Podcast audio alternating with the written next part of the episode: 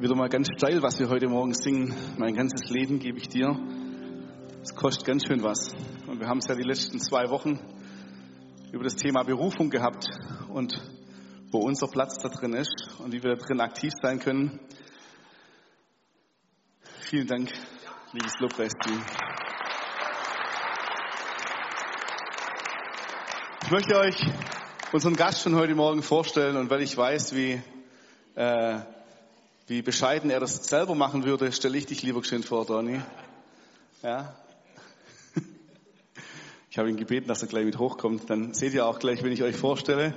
Ich stelle euch den Donny, Daniel Berner vor. Genau, kommt aus Esslingen, wohnt dort mit seiner Familie oder denen, die noch zu Hause sind und seiner Frau Gisela. Macht die letzten 100 Jahre, nein, die letzten 25 bis 30 Jahre erfolgreich Gemeindearbeit und vor allem im Schwerpunkt Jugend und Roll Ranger. Ihr seid seit Ewigkeiten Ranger. Euer Haus ist voll mit Jugendkreis, mit Ranger. Äh, wahrscheinlich wohnen mehr Kinder bei euch zu Hause als äh, manche Gemeinden bei sich haben. Und das ist Wahnsinn, äh, wie offen und wie äh, lebensnah sie Gemeinde leben. Und es ist eine wirkliche Freude, dass ihr heute Morgen hier seid. Also, äh, dass du heute Morgen hier bist und dass du uns von dem, was ihr tut, ein bisschen was mitgibst, äh, weil wir wissen, äh, dass das erfolgreich ist, dass ihr erfolgreich gebaut habt, dass ihr junge Leute erreicht habt über Generationen, dass ihr Gemeinde gebaut habt über Generationen und nicht müde geworden seid. Das ist wirklich toll, dass ihr immer noch das gleiche Feuer habt, dass ihr immer noch Bock habt. Ja, ihr habt jetzt gerade ein neues Gemeindehaus gebaut und habt äh, gekauft, baut um, äh, kann euch Geschichten erzählen ohne Ende. Aber ich möchte, dass ihr wisst, dass hier jemand steht, der nicht noch was bewegen möchte, also das auch, aber der schon längst auch was bewegt hat und mittendrin steht. Und das hättest du wahrscheinlich von dir selber nicht jetzt gesagt. Langt's, Benni, jetzt langt's. Nein, nein. Äh, und es ist toll. Genau. Ich freue mich, dass die Uli dich eingeladen hat und dass du gekommen bist. Und jetzt äh, nimm uns mit hinein in das, was Gott dir gegeben hat. Amen. Amen. Dankeschön. Dankeschön. Ich bin heute Morgen gerne hierher gekommen. Es ist mega, ist auch ein kurzer Weg für mich, genau, aus Esslingen hierher. Und ich möchte tatsächlich vor der Predigt mir rausnehmen als alter Rangerleiter, als langjähriger Jugendmann nochmal einen Satz zu den Rangern zu sagen. Ich könnte jetzt ein großes Lob singen auf euren Stamm, der auch wirklich gut. Da ist schon viel gute Frucht hervorgegangen und schon viele tolle Leiter hervor entstanden. Aber ich möchte heute die Gelegenheit mal nutzen, um ein spezielles Wort an die Eltern zu richten. Als langjähriger Jugendleiter. Wir als Rangers, wir haben ja vor allem den Kontakt und das Gespräch mit den Kindern und Jugendlichen. Und manchmal hat man so fast das Bedürfnis, auch mal einen Satz zu den Eltern zu sagen. Kindererziehung in der heutigen Zeit ist nicht einfach. Und ich glaube, dass es auch echt schwieriger geworden ist mit zunehmenden Angeboten in dieser Welt und einer zunehmenden Isoliertheit in dieser Welt. Ja, umso mehr du das alleine mit dir machen musst, umso schwieriger wird es. Und ein chinesisches Sprichwort sagt, um ein Kind zu erziehen, braucht es ein ganzes Dorf. Und irgendwas ist da wahr dran. Ja, und wir als Gemeinde und als Royal Rangers, wir möchten ein solcher Partner sein in der Kindererziehung. Sinnstiftendes Programm mit guten Werten. Und die Summe aller Erfahrungen, die zeigt uns, dass uns das am allerbesten gelingt, wenn wir die Kinder schon weit vor der Pubertät bei uns in der Arbeit drin haben. Weil mit der Pubertät, da ändert sich was. Da fangen die Kinder an, zum ersten Mal in ihrem Leben tiefe und bedeutsame Beziehungen zu knüpfen. Und es geht auf einmal gar nicht mehr so arg um das, was du tust, sondern sie fragen vielmehr, wer kommt denn heute? Ja, da geht auch bisschen wie in ein Zeitfenster zu wo wir neue Leute einladen können. Und wenn du jetzt als, ich habe das oft erlebt und das ist mir jetzt die Botschaft an die Eltern, wenn du verkürzt da drauf blickst, dann könnte man sagen, das tue ich mir nicht an. Und ich weiß, dass es viel Arbeit ist. Dass wenn du deine Kinder in die Jugendarbeit bringst, da bist du ja fast schon ein halber Jugendleiter. Und das eine Kind dorthin fahren zu der Uhrzeit und dann ist Teamtag und das nächste dann zu der Zeit. Und wenn es aufs Camp geht, um 5 Uhr morgens an den Busbahnhof und das ganze Ding, das kostet ja auch noch Geld. Und dann zu sagen, nee, das mache ich nicht. Kürz an dieser Stelle nicht ab. Alles, was danach kommt, wird emotional anstrengender und teurer. Grüße aus über 30 Jahren Jugendarbeitserfahrung. Ja, jetzt kommen wir zum Wort Gottes. Ich möchte noch beten zum Anfang. Und Jesus, ich bete, dass dein Wort heute Morgen wirksam ist, dass es nicht meine Worte sind, sondern deine Worte. Rede du durch mich durch. Und es soll zu deiner Verherrlichung sein.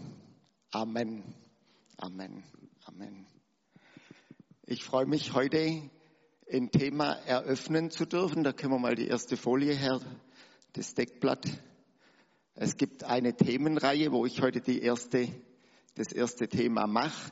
Dein Platz als Christ in dieser Welt. Und wir fangen an mit Salz und Licht. Und mir war es wichtig, wenn wir über deinen Platz in dieser Welt reden, dass wir nochmal kurz auf diese Welt schauen. Wo stehen wir denn eigentlich?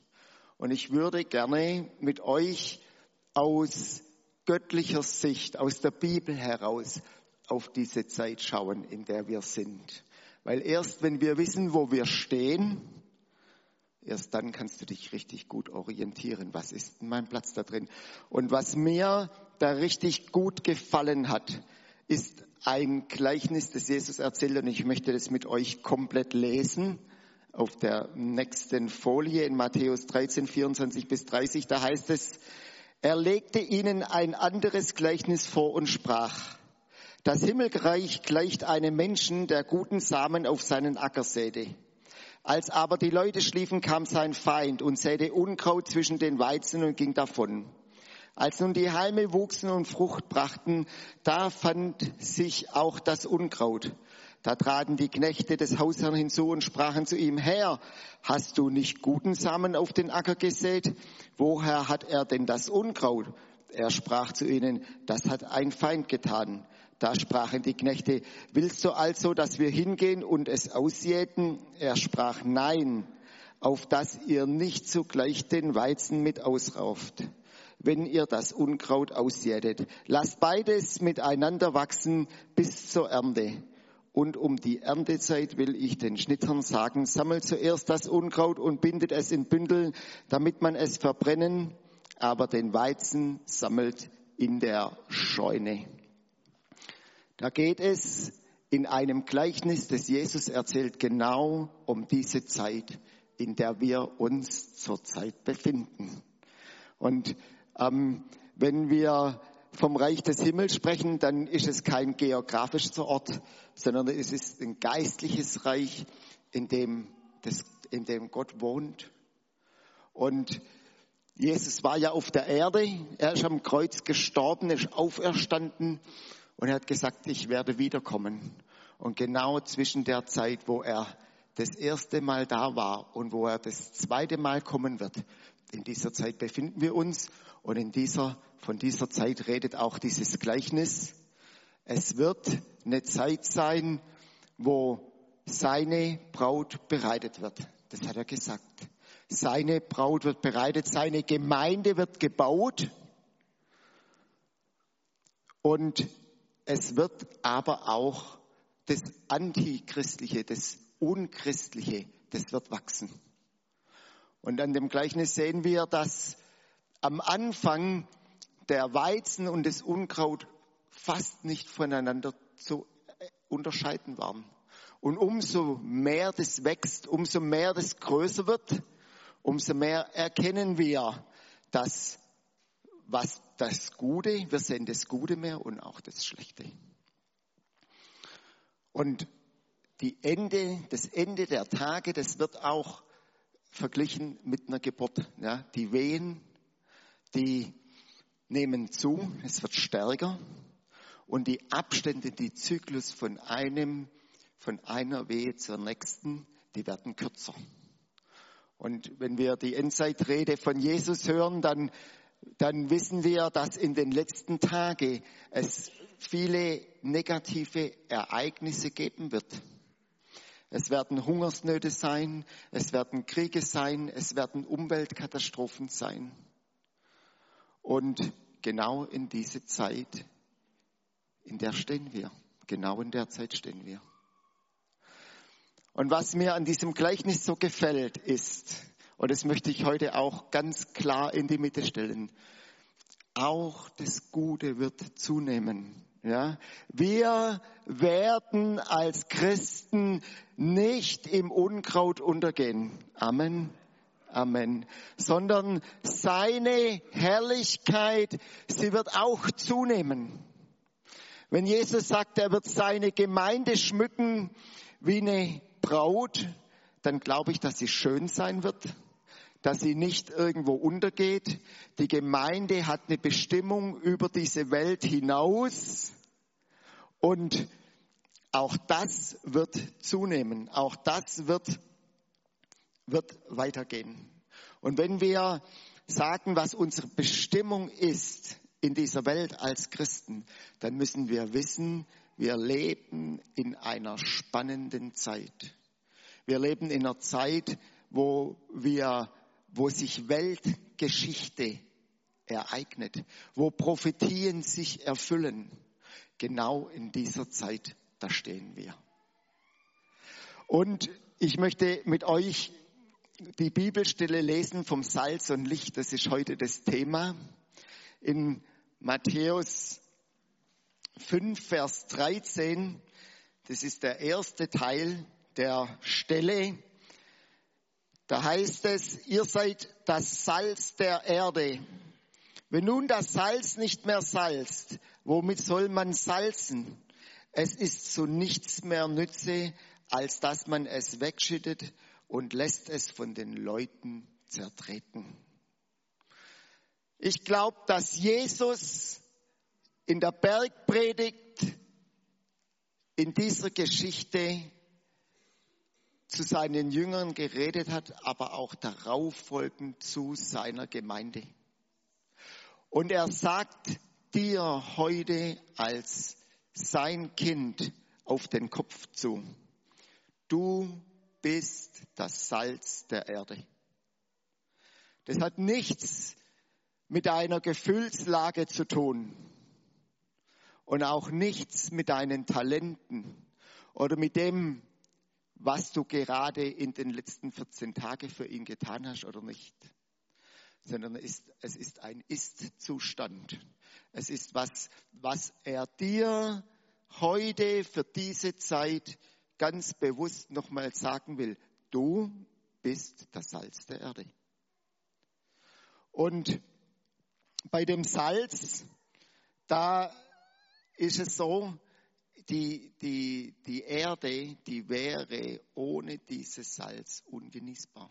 Ja, in dieser Zeit, in der wir stehen, wir leben in einer Zeit, wo die Welt aus göttlicher Sicht, vom atmosphärischen her, von der Bestimmung her, ungenießbar ist.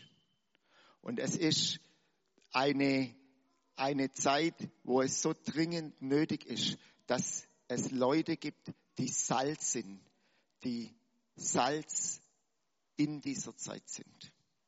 Was mir an diesem Gleichnis auffiel, mengenmäßig ist die Speise immer mehr wie das Salz. Ja, und wenn du jetzt deine, deine, dein Umfeld dir anschaust, da wo du am Arbeitsplatz bist oder wo du sonst unterwegs bist, wenn du vielleicht in deine Verwandtschaft hineinschaust oder auch auf die Weltgeschichte dir schaust und denkst, liebe Zeit, was, was soll ich denn da ausrichten? Sei nicht erschrocken, wenn die Speise mehr ist als das Salz. Aber was mir ganz besonders wichtig wurde, auch in der Vorbereitung an dieser Stelle, da heißt es, wenn das Salz nicht mehr salzt, ja, und vom chemischen her kann in Salz nicht kraftlos werden, aber damals haben die das Salz aus dem Roten Meer gewonnen. Und das war sehr schwefelhaltig und auch gipshaltig und es ist tatsächlich schlecht geworden. Das hat nicht so lange gehalten, das muss man irgendwann wegschmeißen. Wenn dir das Beispiel aber nicht so gefällt, dann nehmen wir einfach mal das heutige Salz. Ja? Wenn wir das heutige Salz in der Salzdose lassen oder vor 30 Jahren, hätten, vor 50 Jahren hätten wir es noch im Salzfass gelassen. Oder wir nehmen einfach das Päckchen, das bei dir daheim überm Herd im Gewürzschrank steht. Wenn wir dieses Salz Gefäß nehmen und sehen das Salz da drin. Da drin hat es keine Wirkung. Da drin bringt es nichts. Und was mich nochmal richtig begeistert hat in der Vorbereitung, die unsagbare Kraft des einzelnen Salzkorns im Wasser, das die ganze Speise würzt, das Kraft hineinbringt, das Speise hineinbringt. Und ich möchte ermutigen, dass wir in dieser Zeit nicht im Salzfass bleiben und sagen, ja, ich, ich nehme meine Verantwortung nicht wahr. Ich, ich ähm, möchte ermutigen, ich möchte richtig gehen dazu einladen, deine, deiner Bestimmung als Salz nachzukommen. Die evangelische Kirche, die hat mal vor langer Zeit eine Unternehmensberatungsagentur beauftragt und hat gesagt, forscht mal und beratet uns, was wir tun sollen, damit wieder mehr Leute in die Kirche kommen. Und die Agentur, die hat äh,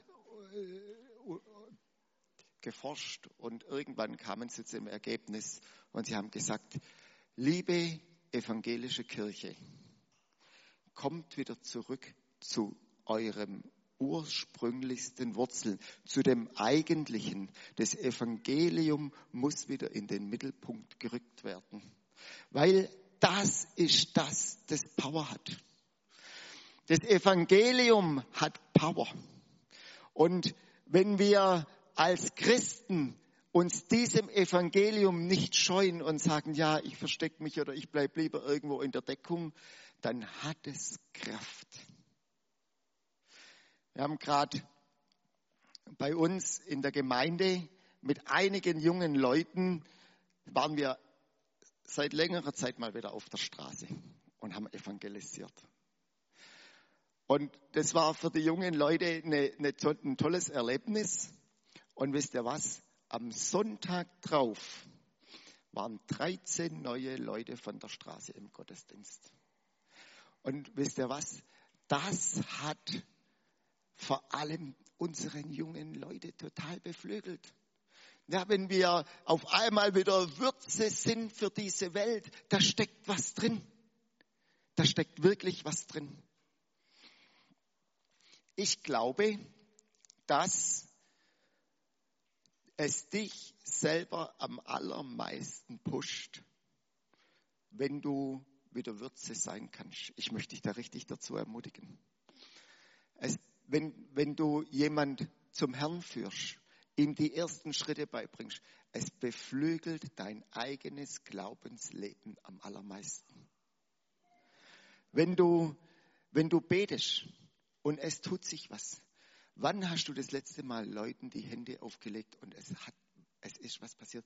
Du bist dazu berufen, Salz zu sein, deinen Glauben zu bekennen. Ich möchte in dem Bibelvers weitergehen, in Matthäus 5, Vers 14. Da heißt es weiter, ihr seid das Licht der Welt. Es kann die Stadt, die auf dem Berge liegt, nicht verloren, verborgen sein. man zündet auch kein Licht an und setzt es unter einen Scheffel, sondern auf einen Leuchter. So leuchtet es allen, die im Hause sind. So lasst euer Licht leuchten vor den Leuten, damit sie eure gute Werke sehen und euren Vater im Himmel preisen. Und jetzt steht es fest.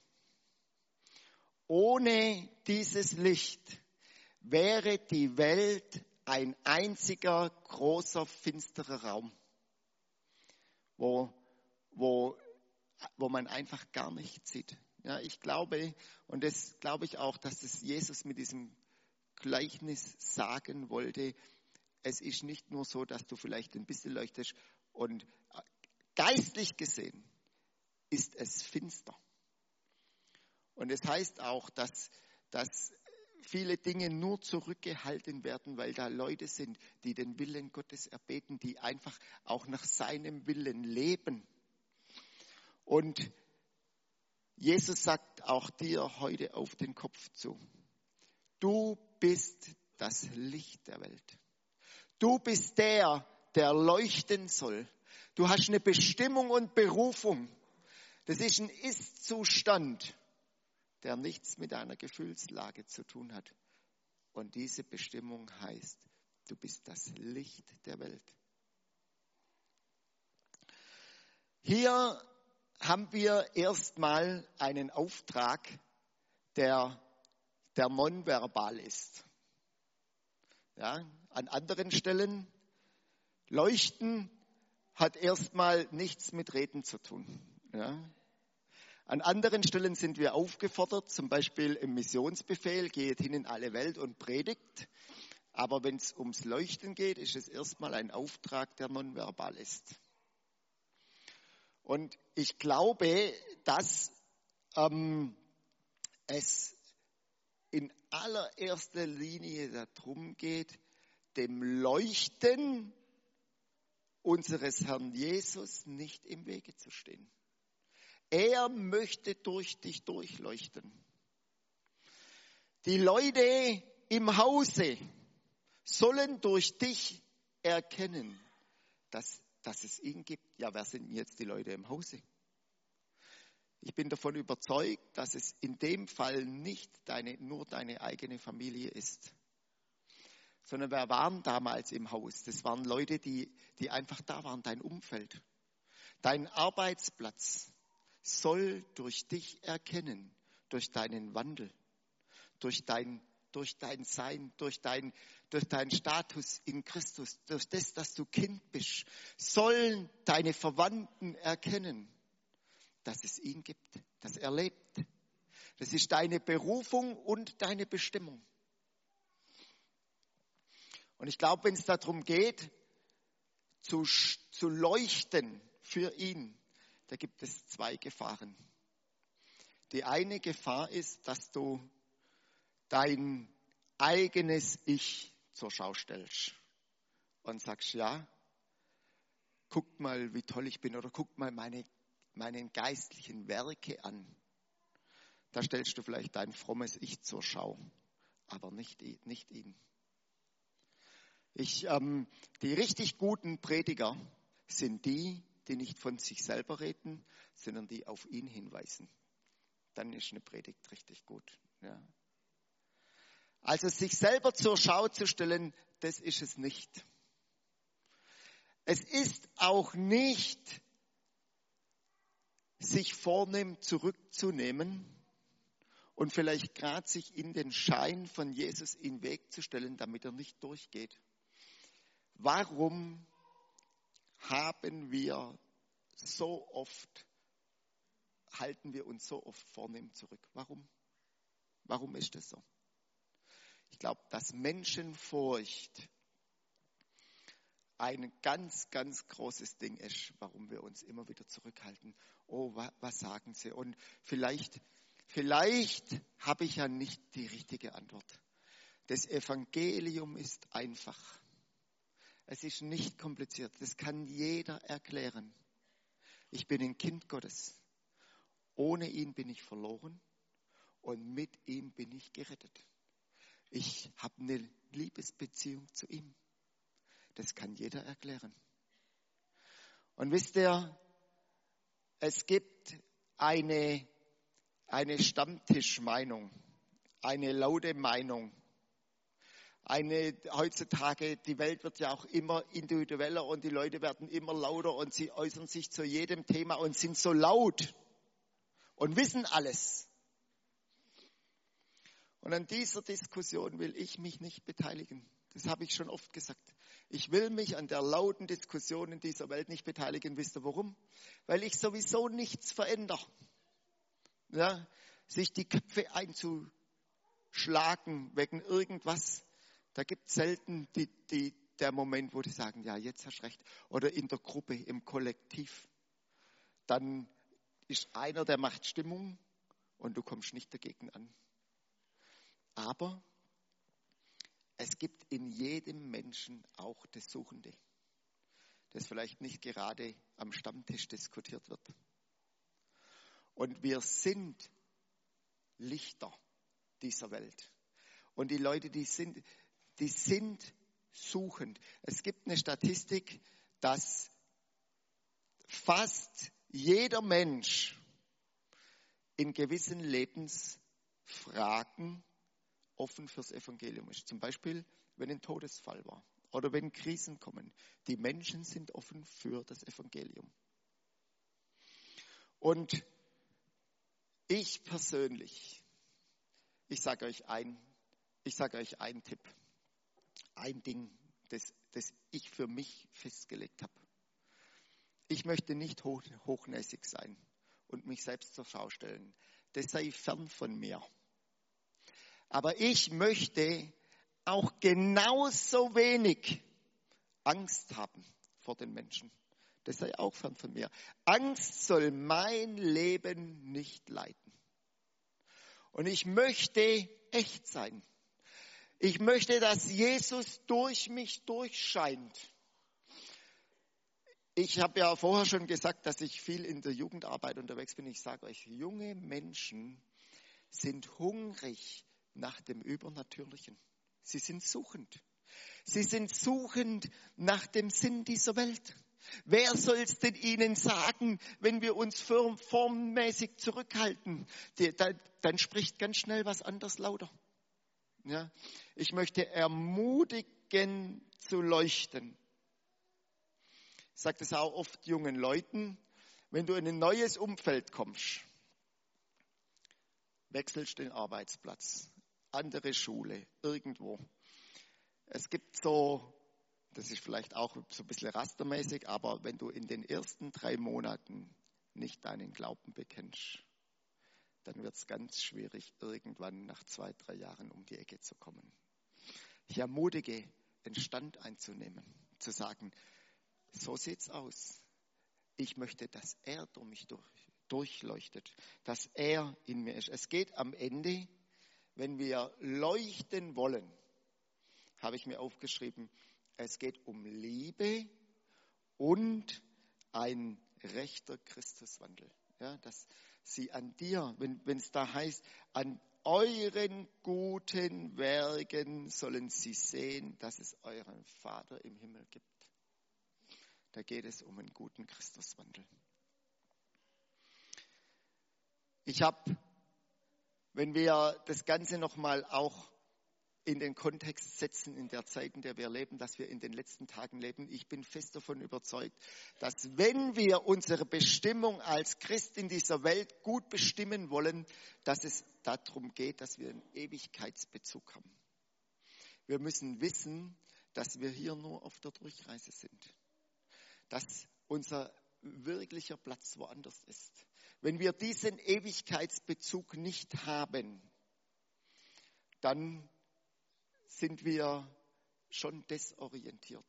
Dann, sind, dann, dann macht alles gar keinen Sinn. Dann können wir auch müde in der Ecke sitzen, in der Offensive, in der Defensive. Und ich habe mir nochmal die, die äh, Bibelstelle von 2. Thessaloniker ähm, rausgenommen, wo Paulus über die Endzeit redet. Und Jesus redet ja in Matthäus 24 auch über die Endzeit. Und was beide gemeinsam haben und sagen, ja, wenn es um Orientierung geht, sie ermutigen ganz, ganz arg, dass wir in der letzten Zeit nicht uns verführen lassen, dass wir uns nicht täuschen lassen und dass wir aufpassen, dass wir nicht verführt werden, weil in der letzten Zeit, in der Zeit, in der wir leben, werden viele Verführer aufstehen. Das sagen beide gemeinsam. Und was mir jetzt beim Paulus auch nochmal, ich habe das jetzt gerade in der Vorbereitung nochmal studiert, das war mir ein richtiger Gewinn. Was mir da richtig bewusst wurde, ist, da, da, da schreibt Paulus und es werden die Engel ausgehen, wenn Jesus wiederkommt, an dem Tag, wo er wiederkommt, werden die Engel ausgehen und alle Gläubigen versammeln, damit wir ihm entgegenlaufen als seine Braut im Bräutigam. Was für ein toller Moment wird denn das sein, wenn alle zusammenkommen und ihm entgegenlaufen. Und wisst ihr, was für einen Impuls ich hatte? Auch heute schon können wir ihm entgegenlaufen. Wenn wir orientiert sein wollen in dieser Welt, lasst uns ihm entgegenlaufen. Und ich habe die Endzeitrede oder wo, wo, wo Paulus einfach nochmal über die Endzeitrede, über die Endzeit redet, habe ich, ähm, da, da redet er einmal über die antichristlichen Dinge, die passieren. Das habe ich heute mal weggelassen. Er redet über die göttlichen Dinge, die passieren. Das habe ich heute auch mal weggelassen. Und er redet ganz bewusst zu den Christen in dieser Zeit. Und das habe ich einfach mal jetzt, das ist so ein bisschen zusammengewürfelt, ich habe einfach mal die Stellen rausgenommen, was Paulus den Leuten in dieser Zeit sagt, in dieser endzeitlichen Zeit. Und das möchte ich mit euch gemeinsam nochmal lesen. Ist ein bisschen ein längerer Text. Und trotzdem fangen wir an in 1 Vers 11. Deshalb beten wir immer wieder für euch, dass ihr mit Gottes Hilfe so lebt, wie man es von Menschen erwarten kann, die von ihm auserwählt sind. Wir bitten Gott, dass es nicht bei eurem guten Willen bleibt, sondern dass ihr auch Taten folgen lasst. Alles, was ihr im Glauben begonnen habt, sollt ihr durch Gottes Kraft vollenden. Dann wird durch euch der Name unseres Herrn Jesus Christus gerühmt und geehrt. Eine steile Ansage, die Paulus hier sagt. Ja, er, er betet für uns, für die, für die Zeit, in der wir stehen, dass wir nicht nur es gut meinen, sondern es auch gut machen. Ja, es ist ein bisschen ein, der verpflichtende Teil des Evangeliums. Ja. Es geht heute schon auch darum zu stehen. Ich glaube, in den letzten Tagen geht es vor allem darum, stehen zu bleiben, in der ersten Liebe zu bleiben, vor ihm nicht es gut zu meinen und dann irgendwo abzubiegen. Es gibt so viele Abzweigungen, so viele Ausfahrten, wo wir wegfahren können vom Evangelium. Und dann heißt es nochmal weiter hinten mit der Überschrift, sagt Paulus, bleibt fest im Glauben. Für euch aber, vom Herrn geliebte Brüder und Schwestern, können wir Gott immer nur danken. Er hat euch von Anfang an dazu bestimmt, gerettet zu werden.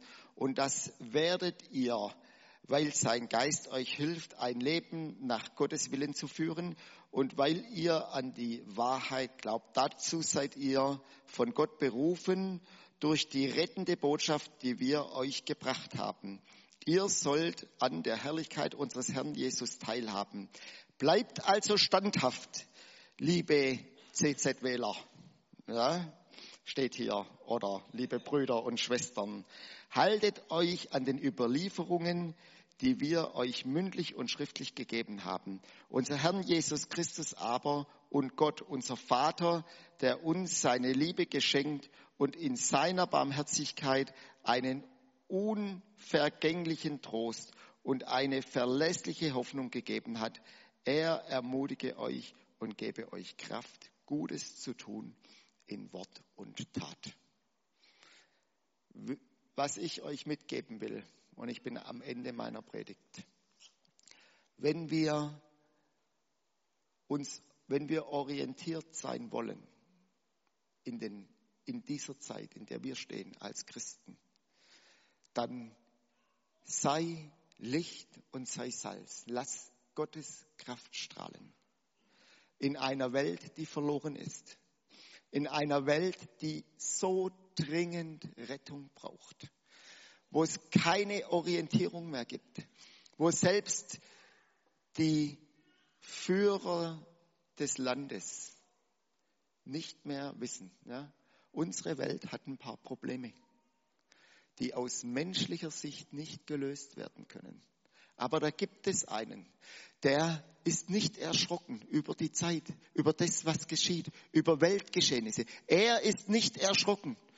Er steht nicht mit dem Rücken zur Wand, unser Vater im Himmel, und sagt, Entschuldigung, es sind ein paar Sachen eingetroffen, die ich nicht geplant habe. Ich kann meine Versprechen nicht mehr halten. Nein! Da ist einer, der souverän ist und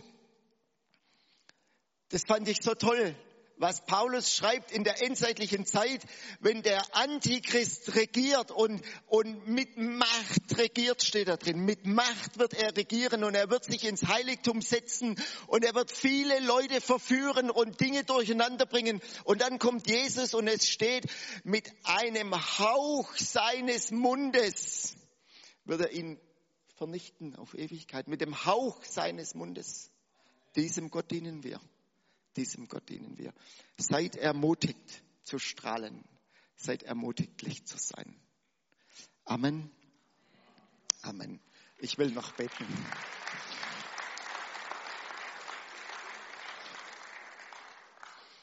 Und Jesus, hilf du uns. Wirk du, fließt du. Hilf du, dass wir in dieser Welt orientiert sind dass wir als deine Kinder Orientierung in dieser Welt haben. Hilf du uns, dass wir mutig sind zu strahlen, Botschafter sind von dir, dass wir uns unserer Position und Berufung bewusst sind. Und Herr, wir möchten Salz sein. Wir möchten in einer Welt, die ungenießbar ist, möchten wir die Würze sein von dir. Und Herr, wir möchten Licht sein. Hilf du uns, dass wir leuchten können und dass wir deiner Strahlkraft nicht im Wege stehen. Dass sie an unserem Wandel, dass die Welt sich an, unserem, an unserer Liebe und an dem Christuswandel, dass sie erkennen, wer du bist. Vater, danke, dass heute Morgen was freigesetzt wird. Und ich bete es jetzt für dich, für jeden Einzelnen von hier, dass er was mitnimmt, dass er es nicht wieder vergisst, dass du, Herr, ihn ganz neu ausstattest, dass das jetzt gerade durch die Reihen geht, dass jeder ganz neu ermutigt und gerüstet ist, in dieser Welt zu strahlen. Danke, Herr, dass du heute Morgen was vorbereitet hast und dass Leute aufstehen und ganz neu in ihrer Bestimmung sind. Ich spreche das über deinem Leben aus und ich bete, dass Angst weichen muss in Jesu Namen. Da, wo du ängstlich warst, wo du dich zurückgenommen hast, wo du keine Farbe bekannt hast, wo du Christus nicht durch dich durchstrahlen hast lassen. Ich bete, dass es in deinem Leben ganz neu zum Zuge kommt, dass du es nicht den Profis überlässt, sondern du bist der, der dazu berufen ist. Und ich sage das nochmal in Jesu heiligen Namen. Du bist Licht und du bist Salz sei in deiner Berufung. Amen. Amen.